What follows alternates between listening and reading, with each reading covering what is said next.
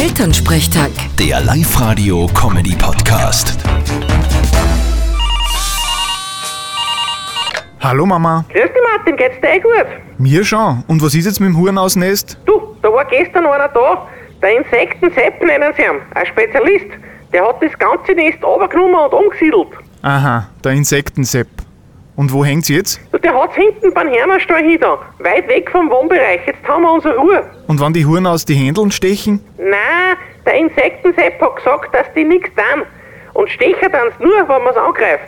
Aha, ich hab mir immer gedacht, die sind so gefährlich. Ich glaub, da hast du als Kind ein bisschen zu viel Biene Meier geschaut, gell? Da waren die Huren aus dem in Schirchen gefries.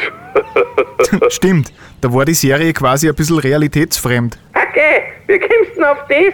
Bienen, die reden können, realitätsfremd. Ist schon recht. Vierte Mama. Für dich, Martin.